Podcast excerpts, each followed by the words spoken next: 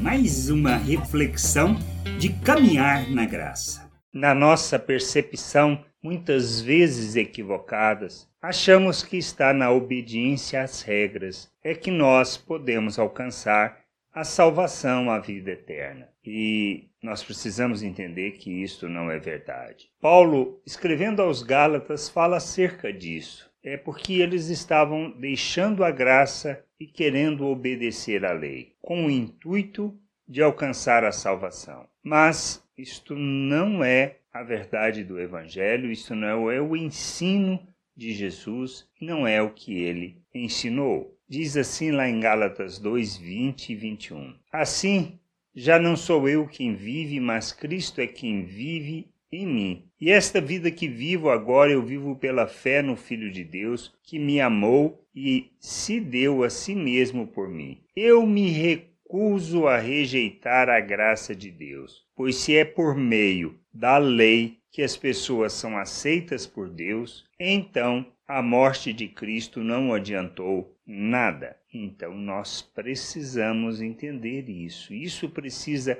estar muito claro para nós. Pois se não estiver, nós vamos querer fazer como os Gálatas, pela obediência a mandamentos. É natural, é um pensamento natural agirmos desta maneira. Quando nós fazemos as coisas com o intuito de agradar a Deus. Não se trata nem só de obediência à lei, de saber quais são os mandamentos e obedecê-los, pois não se trata de uma mera atitude. Não se trata de querermos fazer as coisas para agradar a Deus, ou seja, a obediência a regras, aos mandamentos, não nos salva. Nós precisamos entender isso. A nossa salvação é decorrente da graça de Deus e ela é realizada por meio da obra de Cristo naquela cruz que nos tira do reino do pecado, ou seja, do reino deste mundo, do reino mal deste mundo, do reino das trevas, ou seja, aonde impera a, a questão da escuridão, da falta de entendimento, da falta de compreensão. E o pior é quando nós conhecemos que a salvação pela graça, nós queremos insistir em viver pela obediência a regras. Nós temos que viver o reino de Deus. Precisamos expressar Cristo, precisamos obedecer os seus mandamentos, mas não se trata da obediência pela obediência, mas é deve ser e tem que ser fundamentada na questão do conhecimento, do entendimento, da compreensão de quem somos. Assim como nós temos que entender que nós somos filhos de Deus. Precisamos entender que somos filhos, mas somos feitos filhos porque Cristo fez aquela obra.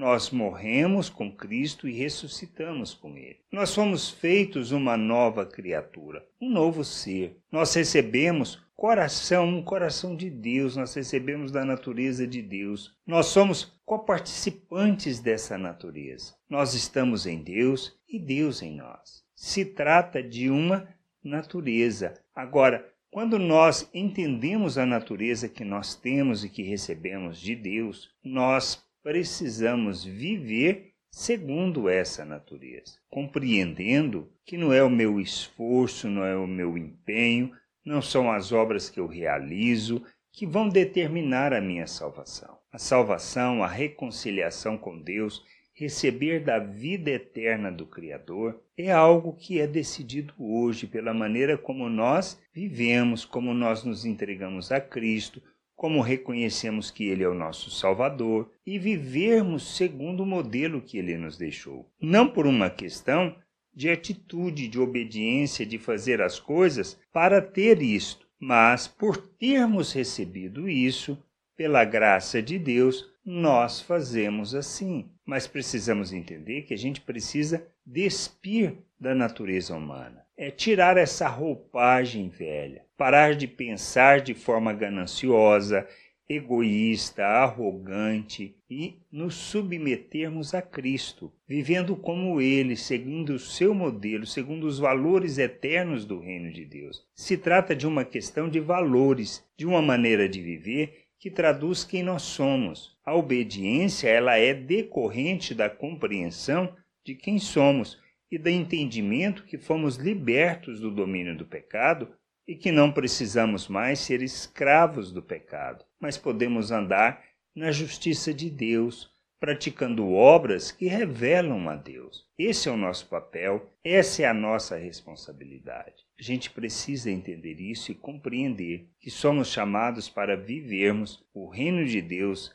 neste mundo, glorificando o Pai, exaltando o seu nome, fazendo obras que o glorificam, e não é com o intuito de alcançar alguma coisa ou qualquer favor de Deus. Fomos tirados das trevas, da falta de entendimento e compreensão, colocados no reino de Deus, para que a gente aprenda, cresça, amadureça, para que essas fortalezas da falta de entendimento, da obscuridade, sejam destruídas, para que todo pensamento equivocado, ou seja, tudo aquilo que não traduz, que não revela a verdade, que não, não traduz a vontade de Deus, nós aniquilemos todo sofisma, toda falta de entendimento para as nossas vidas e a gente precisa ser luz para que a vida das pessoas, tendo sido iluminadas, elas possam conhecer a vontade de Deus. Que a gente possa amadurecer nisso, buscar esse conhecimento, buscar esse entendimento e vivermos assim